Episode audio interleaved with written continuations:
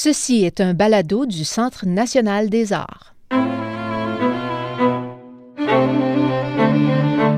Consultez d'autres fascinants fichiers balado sur les arts de la scène au baladocna.ca ou abonnez-vous gratuitement sur iTunes sous la rubrique Centre national des arts.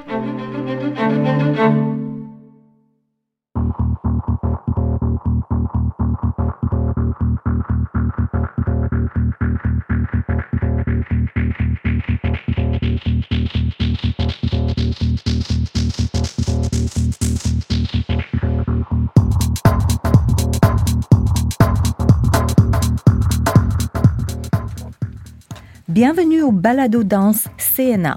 Dans ce balado enregistré par notre équipe des nouveaux médias, l'animatrice invitée Isabelle Brisebois s'entretient avec Yorgos Loukos, directeur artistique du ballet de l'Opéra de Lyon, la veille de la représentation de la compagnie au Centre national des arts du Canada, le 22 avril 2015.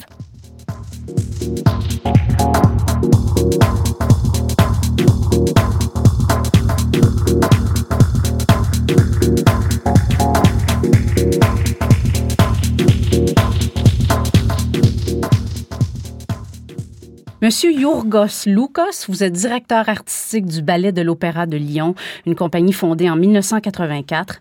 Vous êtes ici avec la troupe parce que vous présentez aujourd'hui un spectacle, un seul soir, avec trois euh, chorégraphies signées Benjamin Millepied, William Forsythe et Rachid Ouramdam. Alors bonjour à vous. Bonjour. Alors ça remonte à quand votre dernière visite ici au, au Centre national des arts, ou peut-être la plus euh, lointaine? Euh, la plus lointaine, je peux vous dire, c'était il, y a, il y a 40 ans, en 75. Mais j'étais encore danseur. C'était une, tournée qu'on faisait avec le ballet de Marseille de Roland Petit. Et je me souviens que la star avec nous, c'était Karine Kane. Et on avait fait énormément de villes. On avait fait Toronto, Montréal, Ottawa, Hamilton, Québec, Calgary, Vancouver, Sault Ste. Mary. On est resté deux mois. C'était une des plus belles tournées. C'était magnifique. Et depuis, vous êtes revenu avec... Euh... depuis, je suis venu plusieurs fois avec la compagnie. Et le Canada, c'est un pays que j'adore parce que c'est vraiment et le pays magnifique et les gens sont très sympas, donc c'est très bien. Alors, on va prendre le compliment. Voilà. Monsieur Lucas. Mais alors, le ballet n'a pas été fondé en 84. Moi, je suis depuis 84 au ballet de Lyon. Mais la compagnie et l'opéra existent depuis deux siècles et demi. Oui. Donc, euh, tout simplement, il y avait d'autres directeurs avant. Moi, ça. ça fait maintenant 31 ans que je suis directeur de la compagnie. D'accord. Euh, c'est ça. Donc, vous êtes avec la compagnie depuis 30 ans. Comment vous définissez le style euh, du ballet de l'opéra de Lyon? Qu'est-ce qui le caractérise? Parce qu'il y a le mot ballet. Oui, mais c'est beaucoup voilà, plus que ça. Donc, si vous voulez, c'est la particularité, c'est que c'est une compagnie qui est composée des danseurs de formation classique, mais qui sont ouverts à toutes les techniques contemporaines. Ils sont tous des danseurs qui ont fait d'abord de la danse classique et qui sont capables d'en faire de la danse sur pointe, par exemple, pour certaines pièces de William Forsythe, mais qui aussi ont fait des cours de danse moderne et ils sont capables de danser du Merce Cunningham, de Trisha Brown, d'autres. Et, donc, si vous voulez, le répertoire de la compagnie, c'est ça qui fait un peu sa particularité, c'est que nous avons certes certaines pièces de Yuri Kilian, de Maggie Marin, de Matsek, de William Forsythe, mais c'est une compagnie qui fait beaucoup de créations, qui donne beaucoup de chance à des jeunes créateurs. Et c'est ainsi nous avons une dizaine de créateurs euh, américains, une quinzaine de Français, Européens, je ne sais pas d'où, qui viennent tous les ans et qui mhm. font une ou deux, trois, quatre créations. Voilà. Alors, je vous ramène 30 ans en arrière, quand vous êtes arrivé euh, là-bas. Comment c'était à ce moment-là? La compagnie était dans quel état? Euh? C'était plus classique. Euh, il ne faisait pas tellement de créations. il avait un système un petit peu assez démodé, c'était pas très... Mais je me suis inspiré de, de l'orchestre qui commençait à devenir très bien où à l'époque, il avait John Elliott Gardiner qui était directeur de l'orchestre. Ensuite, il a eu Ken Nagano. Et eux, ils ont fait beaucoup de changements. Euh, il y avait tout un esprit avant, si vous voulez, où les gens étaient là, ils travaillaient un peu, mais bon, c'était pas. Alors que avec le changement, il y a eu des jeunes très curieux qui sont venus pour voir qu'est-ce qu'on peut faire de nouveau, prêts à retravailler, à faire des choses nouvelles, à rencontrer des chorégraphes nouveaux, à se lancer dans des techniques nouvelles, à essayer des choses qu'on n'essayait pas avant. Donc, euh, très vite, ça, ça marchait bien. Est-ce qu'il y a eu de la résistance Il a eu un peu de la résistance au départ parce qu'ils étaient prêts à fonctionner un peu genre... Euh, anciennes, quoi. On faisait leur boulot, on allait, et, c'était, c'était beaucoup grâce à des, à des créateurs qui ont, par exemple, Maggie Marin, elle a fait Cendrillon, ça a été un immense succès. Je me souviens, on l'a fait à 84, 85. 86, on l'a donné au City Center à New York. Euh, Anna Kisselgoff, qui était au New York Times à l'époque, elle a marqué This is the major event of the entire New York season. Donc, ça a été un grand succès. Euh, cette première année qu'on a été à New York, on a aussi présenté Step Text de William Forsythe, que nous présentons ici. Les Américains, les New-Yorkais ne connaissaient pas le travail. Forsythe venait d'être nommé à Francfort, il n'était pas venu encore avec sa compagnie. On a présenté aussi Nacho Duato, une pièce qui s'appelle Jardi Tancat.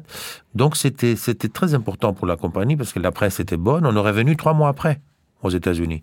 Et on est d'ailleurs en ce moment la seule compagnie européenne qui, depuis presque 30 ans, on vient aux États-Unis euh, presque tous les ans. Tous les ans ou tous les deux ans, on est aux États-Unis. Mm-hmm.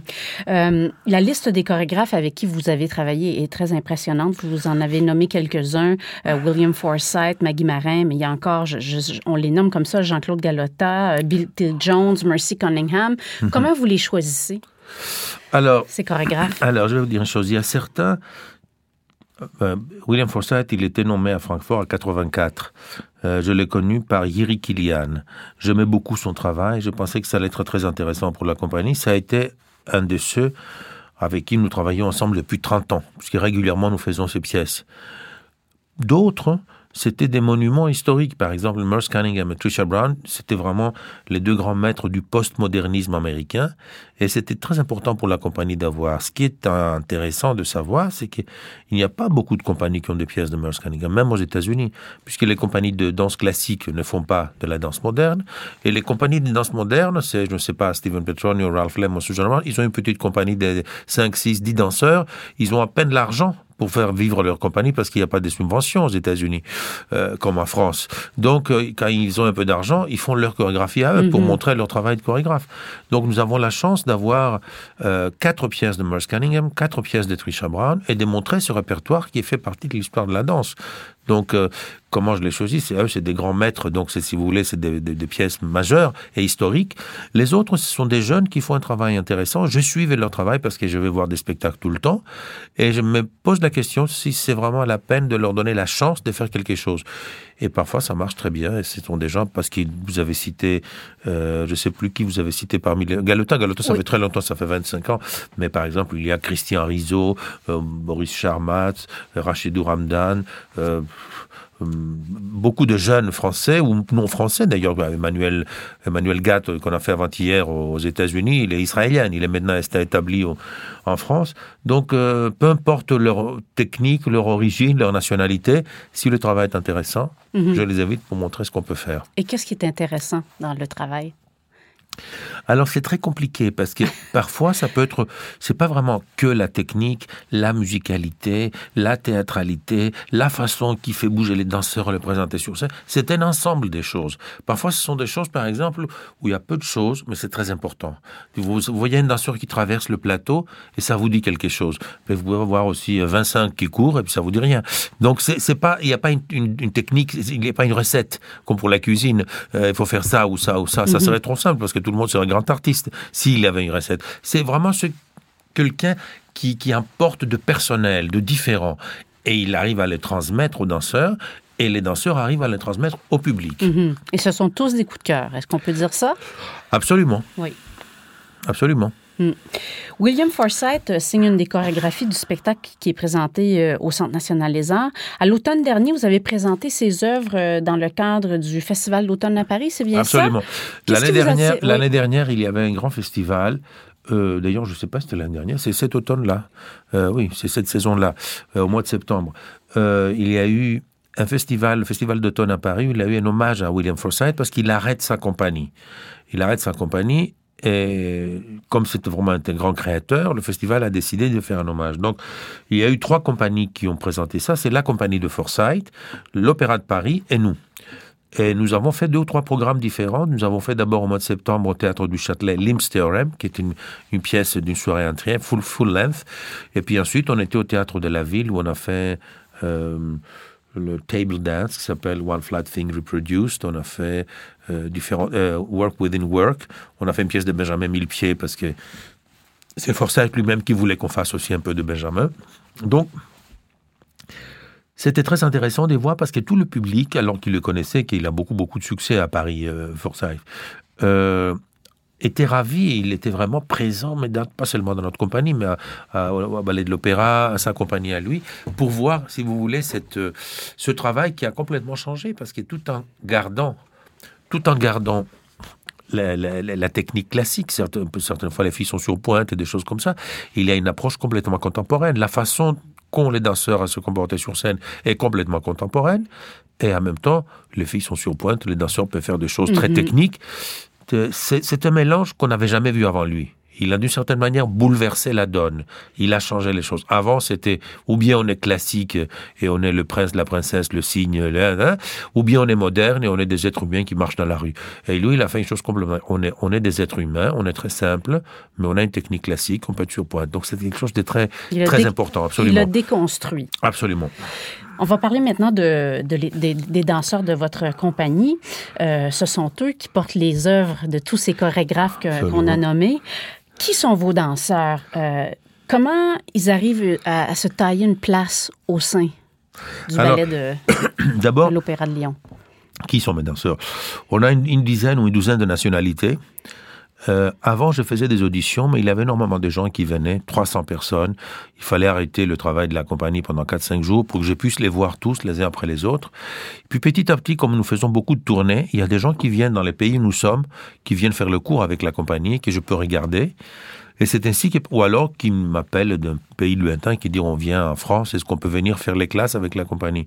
C'est ainsi que nous avons par exemple une fille qui est australienne, qui fait ce texte, une jeune américaine qui était au Juilliard School à New York, une, une autre jeune qui était euh, qui est South African, qui est d'Afrique du Sud, un garçon qui est cubain, un garçon qui est belge, euh, deux espagnols, des italiens, euh, bien entendu de français. Donc on a on a beaucoup de nationalités. Et ça je trouve que c'est une richesse. Parce que chacun il apporte des choses de son pays, de ses origines, de sa culture, de sa technique, de son cours de danse qu'il faisait à, à je sais pas à Vannes ou à Cape Town ou à je ne sais pas où. Et, c'est un plus. Et quand ils se mettent tous ensemble, chacun s'enrichit avec les connaissances de l'autre. Mhm. Qu'est-ce que vous recherchez quand vous voulez passer en audition? Qu'est-ce que vous recherchez? Qu'est-ce qui, euh, alors, alors je vais vous dire une chose, je ne fais pas du tout une audition pour voir, tiens, celui-là, il a plus de technique que l'autre. Euh, je cherche la vérité, les gens qui sont là et qui sont eux-mêmes qui n'essayent pas ni de jouer la grande star, ni de montrer qu'ils sont très forts techniquement plus que les autres, ni de montrer qu'ils ont le plus beau corps de la planète.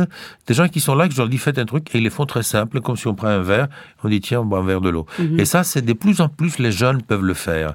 Parce qu'avant, euh, être artiste, c'était quelque chose où on, on, sentait obligé, on se sentait obligé d'interpréter un rôle. Là, il y a une simplicité qui gagne de plus en plus. Mhm. Et à mon avis, c'est quelque chose de très, très sympathique très vrai. Très intéressant. Est-ce que un danseur peut faire une longue carrière chez vous? Est-ce qu'ils sont encadrés sur le plan euh, physique? Est-ce qu'il y a des spécialistes qui les entourent? Est-ce qu'ils peuvent être là 10 ans et plus? Et... Ah ben, il y en a beaucoup, il y en a qui sont là 15 ans ou 18 ans ou 20 ans. Euh, oui, bien sûr, évidemment, ça c'est, on est obligé, de toute façon, c'est normal. Il y a des gens qui les aident. Il y a aussi des gens qui les aident quand ils terminent leur carrière, parce que certains, par exemple, qui ont 35, 36, 37 ans, ils, me disent, je suis fatigué, j'ai envie de faire autre chose. Donc on a, on a des plans de réconversion. On fait un bilan de compétences, on voit qu'est-ce qui les intéresse le plus, parce qu'à une certaine époque, vous savez, il y a, je sais pas moi, euh, il y a une quinzaine d'années, je me souviens, ou même plus, une vingtaine, la plupart des danseurs voulaient devenir prof de danse, maître de ballet, professeur de pilates, apprendre du yoga, enfin je veux dire, maintenant, euh, Dieu merci, les gens veulent faire autre chose. Il y en a qui me disent, je vais devenir cuisinier. Mhm. Surtout qu'on est à Lyon, alors la cuisine est bonne, il y a des bonnes écoles. Euh, donc on a des gens qui sont vraiment, parfois c'est très intéressant, parce que nous avons une fille qui s'appelait Anne Gache, que j'aimais beaucoup, qui était danseuse dans la compagnie, elle est maintenant procureure. Elle a fait des études de droit, elle est devenue juge, et maintenant procureure. Euh, bon, d'autres sont devenus, comme je vous le disais, cuisiniers. Mm. C'est très bien, parce qu'il suffit de leur dire, voilà, ça c'est ça, et on leur ouvre un petit peu la porte, et comme ils ont de l'imagination, et qui sont sincères, ils y vont et ça marche. Oui, puis à 36, 37 ans, on est encore jeune. On est hein? encore jeune. Monsieur Lucas, maintenant, on va parler un peu de vous. Oui. Vous êtes né à Athènes. Oui. Vous avez fait des études en philosophie. Oui. Est-ce que ça vous sert? Je sais pas. Oui, ça me sert, je crois. Alors, j'ai fait des études de philosophie parce que, comme on parlait, vous savez, on parlait des réconversions. J'étais danseur chez Roland Petit au Ballet de Marseille et je me suis senti que j'ai senti que j'avais besoin d'aller, de, faire des études. Je me suis inscrit à la faculté d'Aix-en-Provence et je fais une licence de philo. Et, en même temps, je prenais des cours d'allemand, parce que je faisais aussi beaucoup de langues, des choses comme ça. Et très vite, Roland Petit m'a demandé de devenir son assistant parce qu'il a compris que je voulais m'orienter vers autre chose, parce que je me disais moi-même, à l'époque, il n'y avait pas les reconversions. Vous avez quel âge à ce moment-là? Oh, ben, je, devais être très jeune, ça devait être, euh, euh, je sais pas, 20, 27, 26, par là. Et donc, je suis devenu assistant de Roland Petit pour remonter ces pièces et faire les répétitions. Et donc, je suis devenu maître de ballet, ce qui m'a donné beaucoup de chance, parce qu'après, j'ai pu aller dans des compagnies, ben, par exemple, aux États-Unis, au American Ballet Theatre, j'ai monté Carmen. Euh, j'étais à Londres, English National Ballet, j'ai monté l'Arlésienne ou je ne sais pas autre chose, qui était une grande expérience pour moi. Et tout jeune, qu'est-ce qui vous a amené à la danse? Vous avez commencé quand vous étiez tout petit? Non, alors figurez-vous que non, parce que j'ai fini euh, le lycée des frères maristes à Athènes, qui est un lycée français.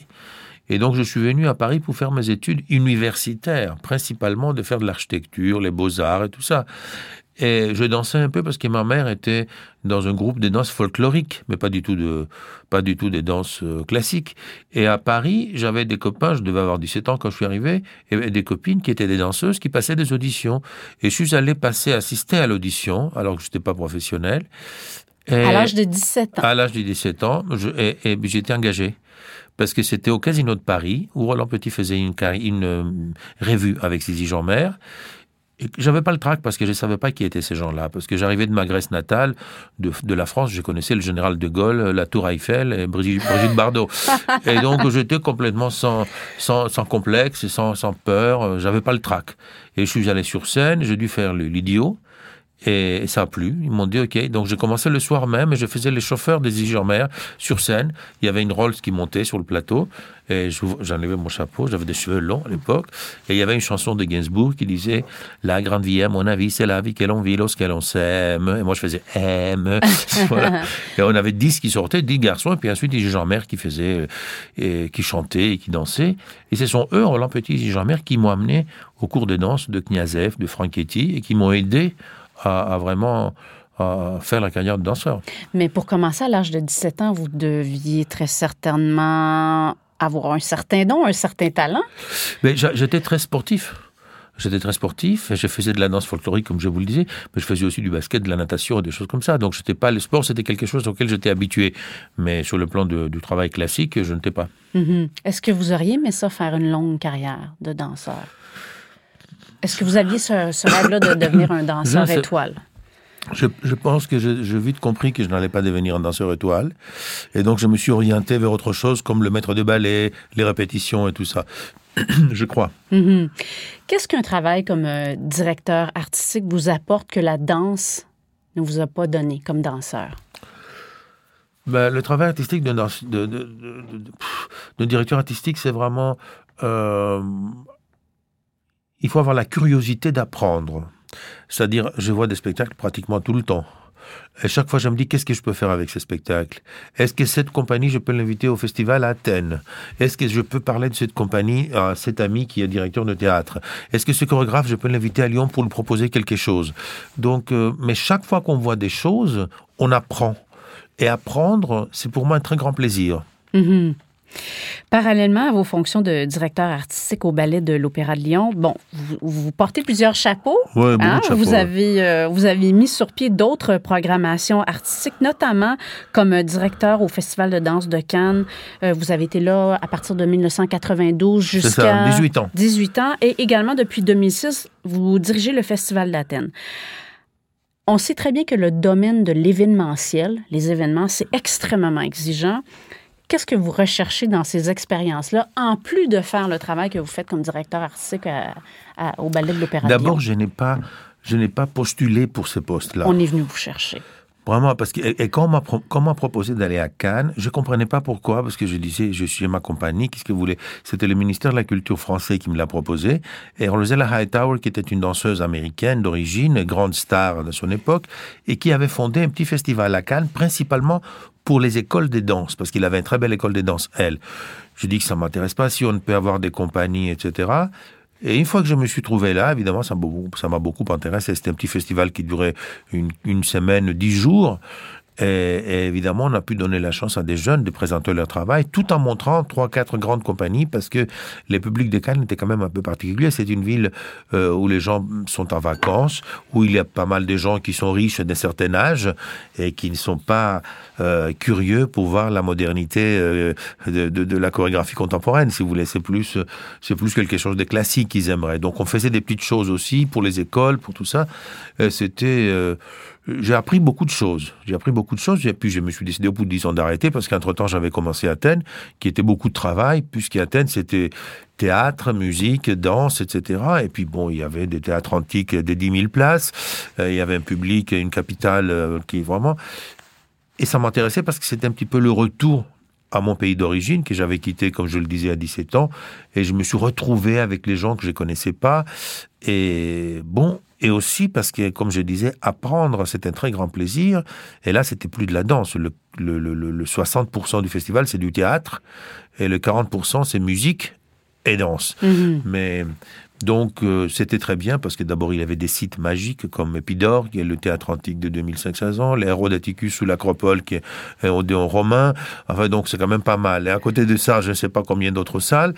Et c'était bien parce qu'on a pu faire venir de jeunes troupes de théâtre, de musique et de danse et intéresser un public jeune. Le public du festival, quand je suis arrivé, ils étaient à peu près 40 à 45 000. Ils sont maintenant 235 000. Donc c'est plein de monde. On a trouvé des usines qu'on a occupées où on est à la, rue du Pirée. Et donc, il y a cinq usines. Il y a des théâtres dans toutes les cinq usines et tous les soirs, c'est plein. Mm-hmm. Quand on regarde euh, vos, toutes vos réalisations, on a l'impression que ce ne sont que des succès. Est-ce qu'il y a eu des obstacles ou des échecs? Plein. Je les oublie. bien sûr, bien sûr, bien sûr, il y en a eu. Euh, je ne peux pas me souvenir, mais il y en a eu. D'abord, on en a tout le temps. Hein. C'est mhm. normal. La vie, c'est aussi des succès des, et des échecs et des choses qu'on essaie et puis que ça ne marche pas. Mais il faut vite l'oublier et faire autre chose. Mhm. Mais je ne peux pas me dire, tiens, ça, c'est un échec. Ça, Déjà, même les festivals, on parle de tous ces festivals, ça ne veut pas dire que tous les ans, c'était des succès. Il y avait des années qui marchaient mieux que d'autres, financièrement déjà, et puis artistiquement. Euh, regardez ce qui se passe sur le plan économique. Par exemple, depuis de, de, 3-4 ans maintenant, la Grèce est dans une crise économique terrible. Donc, euh, euh, c'est déjà bien de voir que les choses marchent, que les publics s'intéressent, qu'on a envie de faire ça, que ça vous remplit psychiquement et mentalement. Et bon, parfois, il y a des choses qui ne marchent pas. Mais c'est pas grave. Et que le public redonne. Absolument, absolument, absolument. Un point tournant dans votre carrière. Est-ce qu'il y en a eu? Il y a eu point tournant. Je pense que euh, à la fin de ma carrière comme maître de ballet de Roland Petit, je suis resté aux États-Unis et je travaillais un peu au Metropolitan Opera. Et j'étais bien entendu content, mais en même temps, j'ai senti qu'il fallait que je retourne en Europe. Euh, d'abord parce que mes parents étaient encore vivants et je voulais être euh, pas loin d'eux. Et donc, je suis retourné en France. Ensuite, parce que la France a été quand même mon deuxième pays. et je me suis très vite senti français parce que je vis là depuis tout le temps.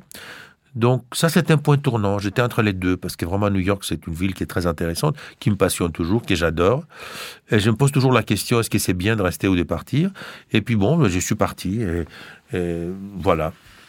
Comment vous voyez l'avenir euh, du ballet de l'Opéra de Lyon?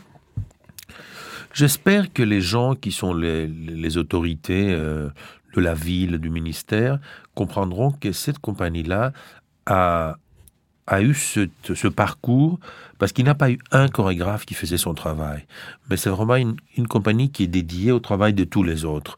Et qui est l'idée même de cette compagnie, c'est l'idée du répertoire. Démontrer au public tout ce qui se fait dans le monde.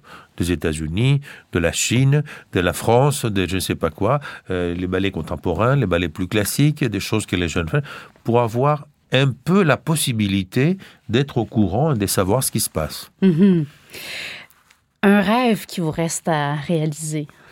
Plusieurs, beaucoup. Je ne sais pas. J'espère j'espère qu'on fera comme on a fait l'hommage à Forsyth, qu'on fera un hommage sur les répertoires et qu'on puisse faire un petit festival avec, je ne sais pas, 7-8 programmes qu'on montre, par exemple, des choses qui, ne, par exemple, l'Imsterem qui n'existe pas ailleurs, les pièces de Trisha qui n'existent que dans la compagnie, les pièces de Maggie Marin qui n'existent dans la compagnie, pour montrer un petit peu qu'est-ce que c'est ce travail de tous ces danseurs et de tout le monde et de nous ensemble pendant des années pour montrer qu'est-ce qui se passe dans ce monde qu'on appelle la danse. Oui ce monde qu'on appelle la danse, il en est où? Qu'est-ce que vous voyez? Vous vous promenez partout dans le monde? Pense, je pense que ça marche bien. Bon, il est évident que c'est plus facile pour certains pays que pour d'autres. Je veux dire, on parlait l'autre jour, justement, avec les publics à Seattle, du problème des subventions. En France, ça va de soi. C'est une, c'est la politique. C'est, on n'a même pas besoin de, l'expliquer. L'éducation, la santé, la culture, ça fait partie des obligations qu'est l'État parce que les, les, citoyens payent leurs impôts, l'État doit donner. Donc on n'est pas, obligé d'aller trouver des sponsors. Est-ce qu'ils vont nous donner ça? Un peu, on le fait aussi. Mais au départ, c'est une obligation du pays de donner la chance à des gens de faire ça et ça et ça. Je crois que je suis sorti de votre question, je ne sais pas c'était quoi. Non, c'était ça. Oui, c'était ça. On, en est où l'état de la danse aujourd'hui? Donc, donc en, France, il y a énormément de compagnies qui sont subventionnées par l'État. Il y a des grandes compagnies, des grandes villes, mais il y a des jeunes chorégraphes, par exemple, qui ont fait un travail qui est bien. Tout de suite, ils ont la possibilité de payer 4 ou 5, 6, 10 danseurs et préparer un travail tous les ans. Ça, c'est formidable. Et je trouve que ça marche bien parce que regardez, par exemple, là, nous allons, après, nous allons à New York. À New York, il y a euh, Joyce Theatre, Brooklyn Academy of Music. Il y a des théâtres où il n'y a que de la danse et ça marche très très bien. À Paris, le théâtre de la ville, le Châtelet, euh, le théâtre des Abbesses, ça marche plein. Les, gens sont très intéressés parce que on se retrouve. Parce que le texte, euh, ça peut aussi unir les gens, mais le corps, c'est exact. On a tous on a tous ça en commun. On a tous un corps. On n'a pas besoin ni de dire oui, je suis d'accord, ni on voit les autres bouger et on pense que ça peut aussi être nous. Mhm. Donc, c'est, je vois aussi, comme par exemple avec la musique, comment la musique et la danse ne craignent pas les frontières, n'ont pas besoin de passeport. Euh, la langue, c'est pas pareil, il faut parler la langue. Les textes, il faut le traduire. Le corps, il n'a rien à traduire. On fait le geste là, on le fait ici, on le fait en Inde, on le fait euh, au Texas, c'est pareil. C'est universel. Voilà, c'est universel. Un petit mot sur le spectacle qui est présenté au Centre national des arts. Alors, euh, au Centre national des arts, nous avons trois chorégraphes. Euh, William Forsythe, c'est, euh, à mon avis, un des plus importants du siècle. Comme on disait tout à l'heure, il a changé les choses. C'est très classique. C'est la première chose qu'on a fait avec lui en 1985. Et depuis, on l'a on fait énormément partout et on continue à le danser. Euh, c'est avec trois garçons et une fille. C'est sur une musique de Bach. c'est très précis techniquement et ça plaît énormément au public. C'est vraiment, à mon avis, c'est un chef-d'œuvre. Euh, Benjamin Millepied, c'est maintenant le nouveau directeur du ballet de l'Opéra de Paris. Il était danseur au New York City Ballet et il a fait les chorégraphies, mais je l'ai connu quand il avait 12 ans parce qu'il était à l'école à Lyon.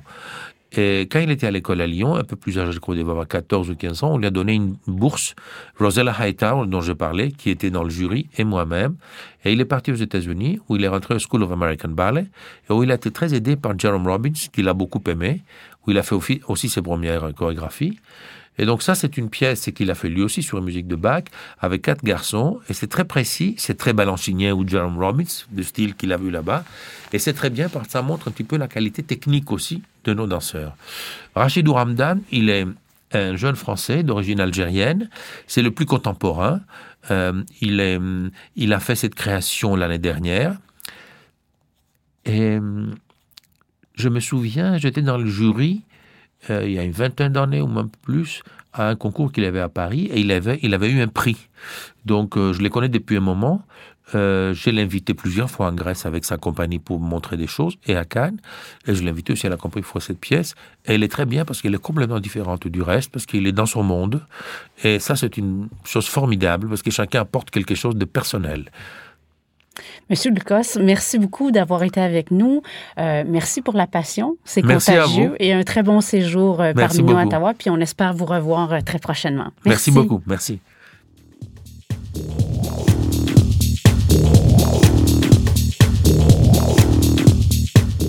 Voilà qui met fin à ce balado. Vos commentaires et questions sont pour nous très précieux. Écrivez-nous à baladocna.gmail.com Aussi, vous pouvez consulter d'autres fascinants fichiers balado sur les arts de la scène à baladocna.ca ou vous abonner gratuitement sur iTunes sous Centre national des arts. Le Centre national des arts du Canada vous dit à la prochaine.